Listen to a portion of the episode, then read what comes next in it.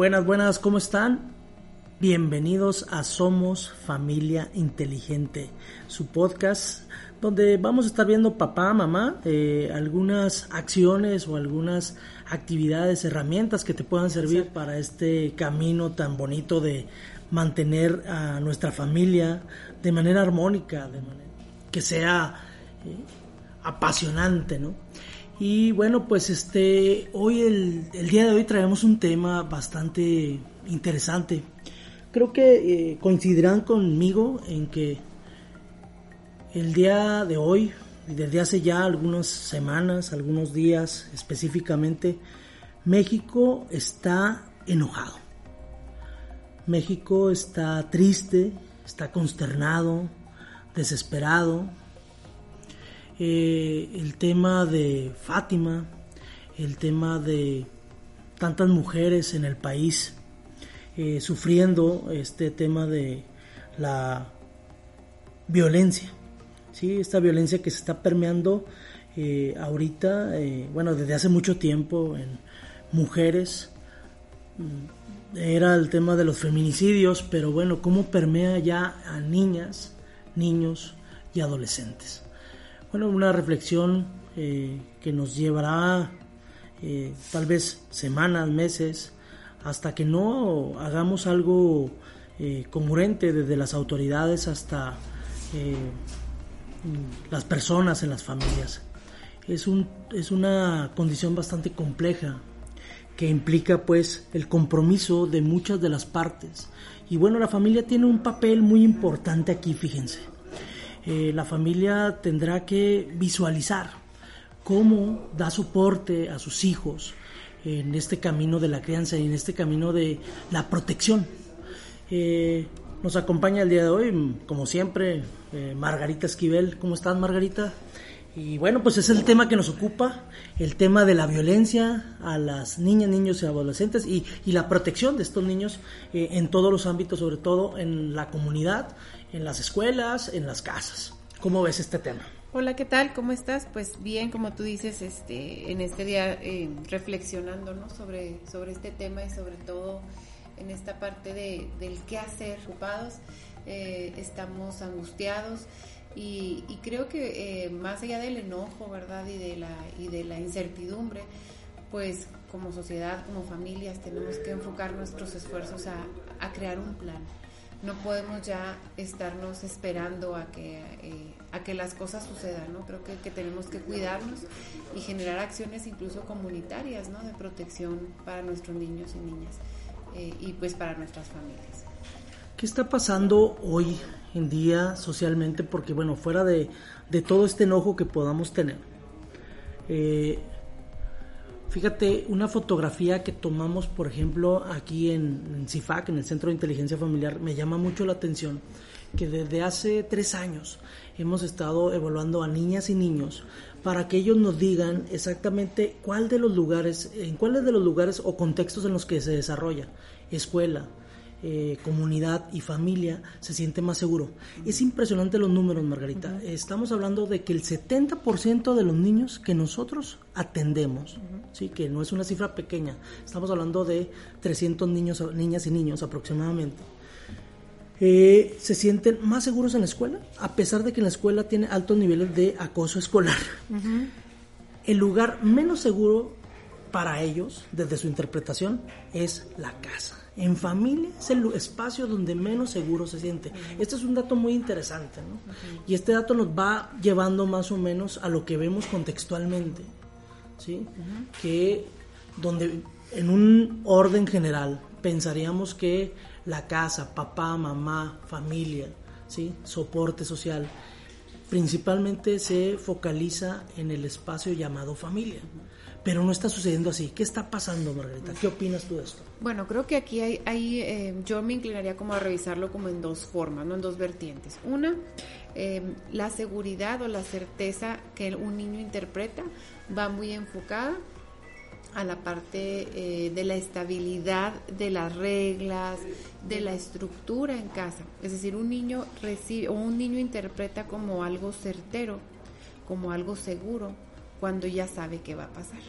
Entonces, esa es como una parte eh, de la interpretación infantil en donde el niño te está diciendo, sí, yo me siento seguro en la escuela porque hay horarios, porque hay tiempos, porque incluso si tú quieres ya hasta pasarnos a esta parte muy visual, ¿no? En donde hay una puerta cerrada, donde hay un supervisor, donde no cualquiera puede entrar, donde hay reglas muy claras. Entonces, eso hace que el niño se sienta seguro.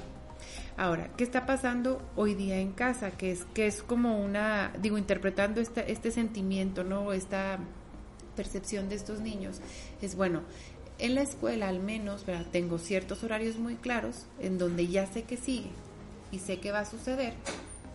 Y la otra es en casa, de pronto la estructura o los tiempos no son tan claros. Entonces, eso me hace no saber qué va a pasar. El no saber qué va a pasar genera inestabilidad. Entonces, partiendo de ahí, creo que tenemos que ser como objetivos en esta parte. ¿no? Sí hay una situación que al niño le va a dar estabilidad, que son la estructura. Incluso, digo, hasta físicamente, ¿no? La estructura que le da la escuela. ¿Cómo llevarnos esa seguridad y esa estructura a casa? Bueno, pues con rutinas, con todo esto de lo que hemos ya hablado en crianza positiva. Ahora, sí tenemos que voltear a ver también la situación social, o sea, a qué se expone un niño en casa o a qué se expone un niño en su comunidad. Y entonces estamos escuchando de niños que ya, por ejemplo, saben que no pueden ir a la tienda de la esquina solos, que no pueden eh, hacerle caso a los extraños, que no, o sea, estamos como sobresaturando también de información y luego las redes sociales, que bueno, pues ahorita es, es un mundo de información. ¿Cuántos niños ya saben el caso de Fátima, por ejemplo? ¿A qué edad? ¿Quién se los platicó? ¿Qué información recibieron? Y yo te estoy diciendo de, desde a lo mejor mi punto de vista que cuando yo abrí un artículo, por ejemplo, del caso de Fátima, me, me dio miedo, ¿sí me explico? O sea, de, de, todas las cosas que se describen ahí que le hicieron a esta niña. Entonces, imagínate toda esa información, cómo está llegando ahorita a nuestros niños y niñas. Entonces, ¿qué están haciendo ellos con esa información? Pues generamos una, una especie de psicosis, ¿verdad? De, de decir, ah, caray, es que no estoy seguro ni en la puerta de mi escuela. Entonces, creo que tenemos mucho trabajo que hacer en ese sentido de, bueno, de, de cómo pasaremos la información, de qué sí se enteran los niños, de qué información sí pueden saber y además qué eh, vínculos podemos hacer como sociedad, ¿verdad? Con nuestros vecinos, con nuestros maestros de escuela, o sea, cuáles son como las estrategias, el plan de acción y qué sí tiene que saber mi hijo o hija, ¿no? Muy enfocado a, bueno, mi dirección, a quién recurro si tengo un problema, con quién sí puedo ir a tocar la puerta y decirle déjame entrar, o sea, toda esa información que el niño sí debe de tener, o sea, sí tenemos que enfocarnos como a, a esta parte de soluciones, ¿no? Y sí, pues esta parte del miedo, obviamente, ahorita va a estar mucho más fuerte. Pero además a eso hay que agregarle el tema de... Mmm, a mí me llama mucho la atención el tema de que los principales delitos o los principales temas como la violencia, el abuso, el acoso, suceden principalmente en los círculos más cercanos del niño, que tiene que ver con eh, familiares, que tiene que ver con este, tías, tíos, este, parientes cercanos, incluyendo uh, mamás y papás.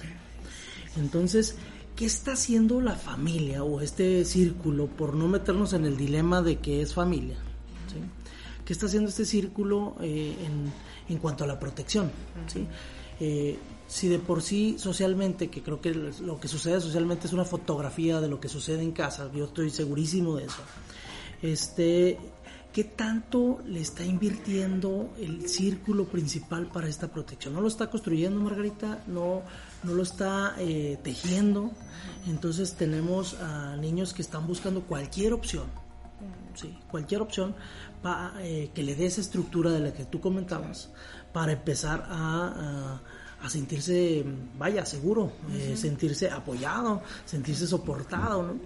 Querido, ahí vienen otros temas como que ya hemos hablado aquí en este podcast, como el tema de suicidio, el tema de adicciones, el tema de maltrato, el tema de violencia, ¿sí?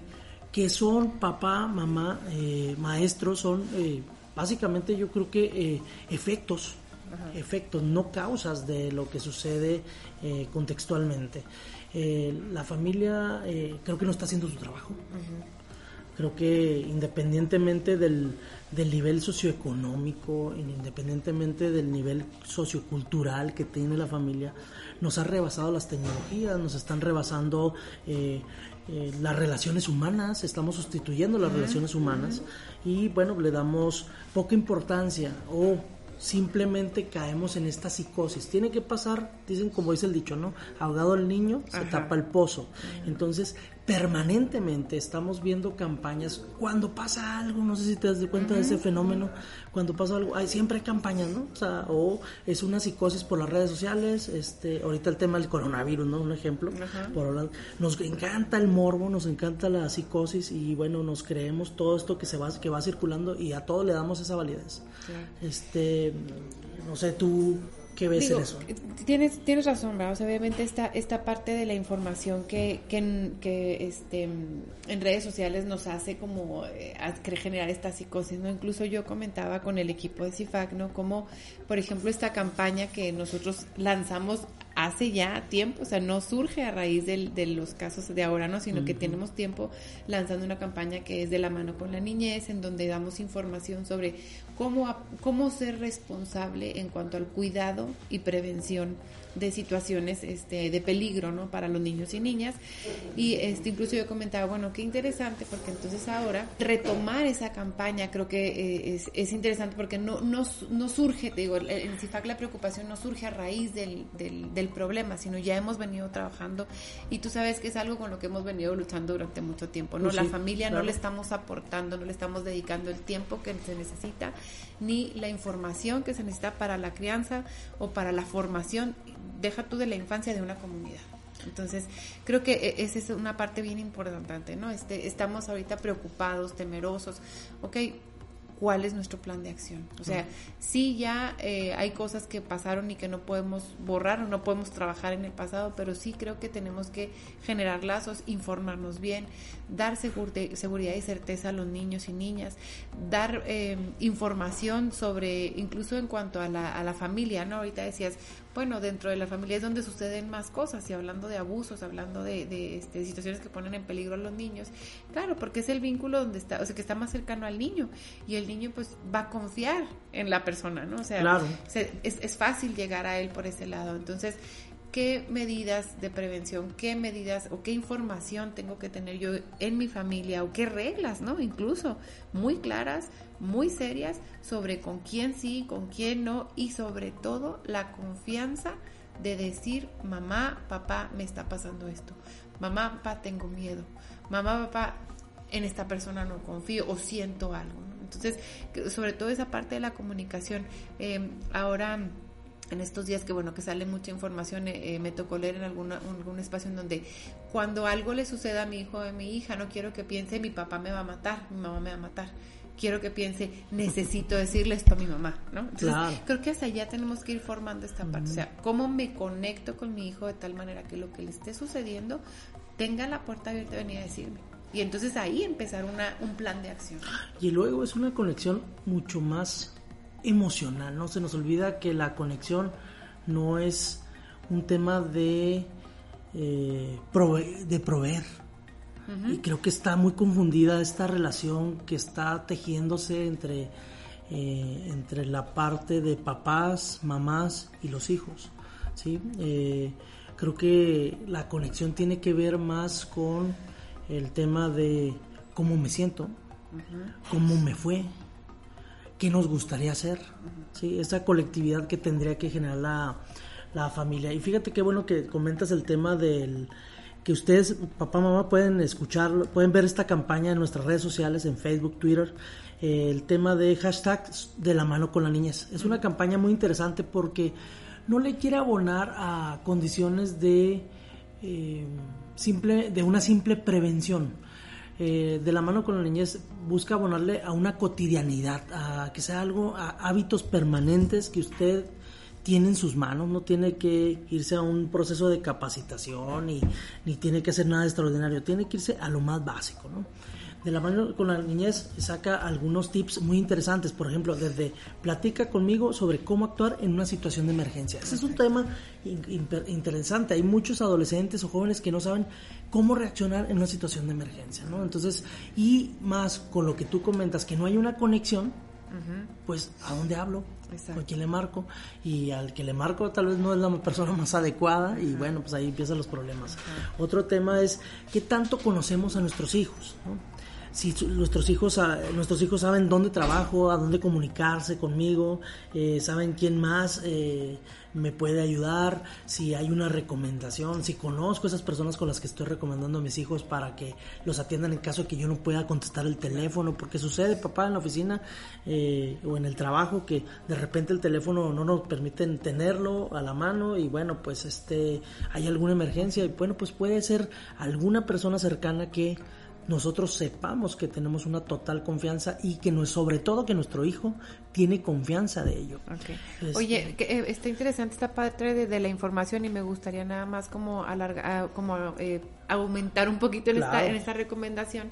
Sí es cierto que el niño o niña tiene que tener eh, quién es su número de emergencia o a quién puedo recurrir, si no puedo localizar a mi papá o mi mamá, con quién puedo estar, ese tipo de cosas, pero también papá, mamá, conoces cómo se llama la maestra de tu hijo, en qué salón está, este, quiénes son sus mejores amigos, quién es la mamá de su mejor amigo, quién es el papá de su mejor amigo o amiga. O sea, toda esa información también a nosotros papás nos sirve. ¿eh? Entonces, sí tenemos que informar a nuestros hijos, pero no se trata de, meterles el pánico y decir, ahora te tienes que aprender tu nombre, tu dirección. Espérame, calmada. O sea, sí, sí es importante que lo manejes, es importante que tengas el contexto, pero también yo, papá, mamá, me hago responsable y sé en qué salón está, sus horarios de, de salida, sus horarios de entrada, sus horarios de actividades extras, cuáles son sus compañeros, quién es su entrenador, o sea, todo ese tipo de información. Eh, es que es la red que le tienes que tejer. Exacto. O sea, la red alrededor de él es.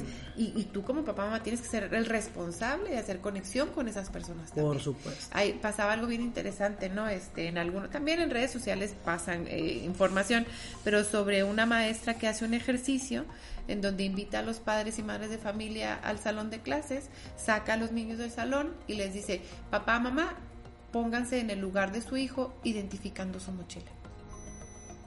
Es impresionante, de 26 alumnos, te estoy diciendo, 10 papás pudieron identificar la mochila. se está haciendo la piel chinita. los otros 16 se quedaron volteándose a ver donde no sabían cuál era la mochila de su hijo. Entonces, fíjate qué importante es de saber de qué color es su mochila, cuáles son los tenis que trae, cómo anda vestido ese día, porque no sabes en qué momento va a pasar la emergencia. Entonces, hasta para la descripción, ¿no? Entonces, es, interesante que yo también soy responsable de la información que manejo acerca de mis hijos. Oye, para hacer la tarea nos, es un conflicto, ¿no?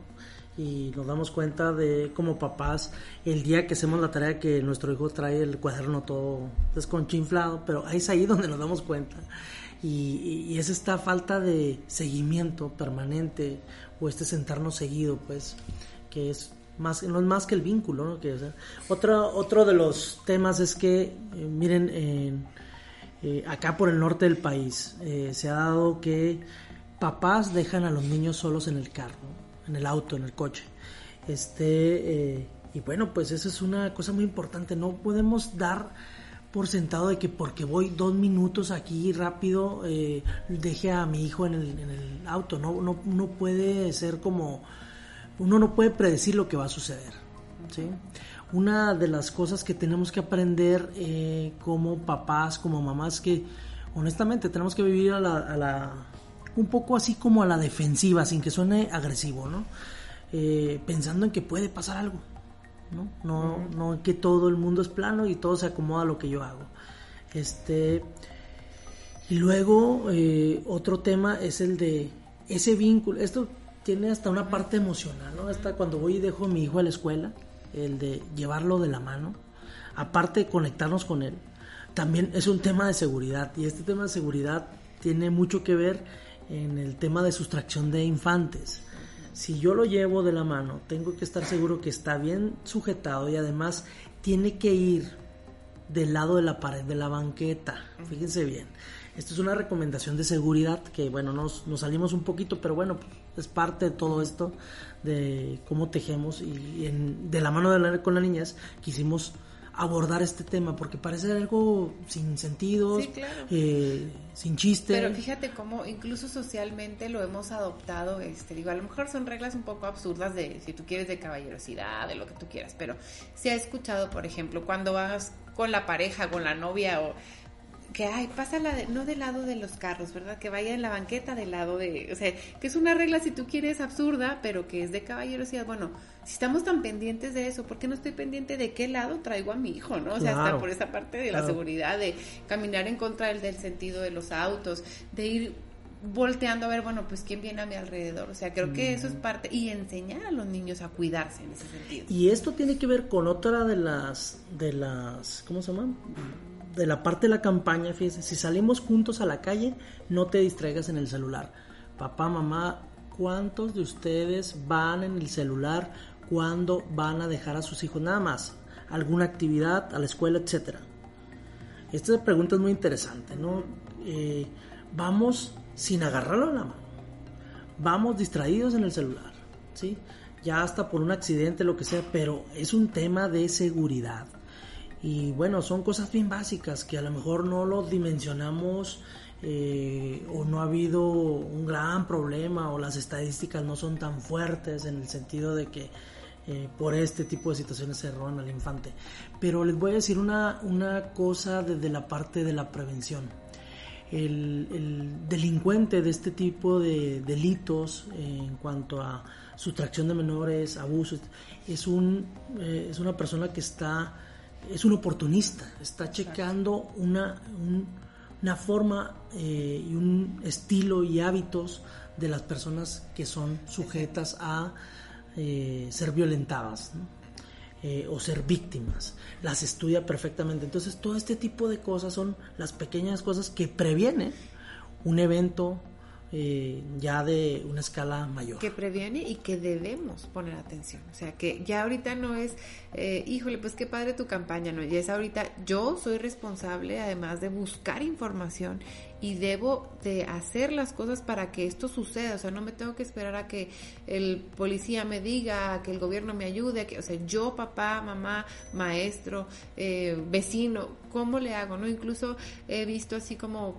campañas de que, bueno, si, si yo cuido a mis hijos, también cuido a los tuyos, o sea, ¿cómo como sociedad podemos irnos tendiendo la, la mano, ¿no? Y hacer esta red que tú dices de apoyo que creo que, eh, que es necesaria, o sea, ya ahorita no nada más es de una persona, sino creo que es de varias las que tenemos que involucrar. Sí, claro. Eh, y bueno, pues esto es parte de lo que nosotros queremos invitarte, papá, mamá, maestro, a que te sumes a esta campaña eh, de la mano con la niñez del Centro de Inteligencia Familiar.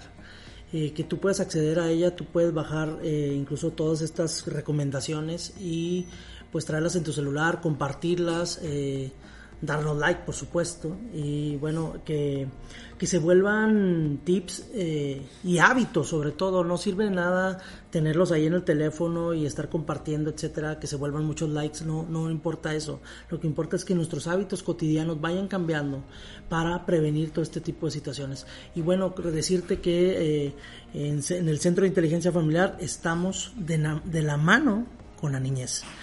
Nos vemos, nos escuchamos a la próxima. Gracias.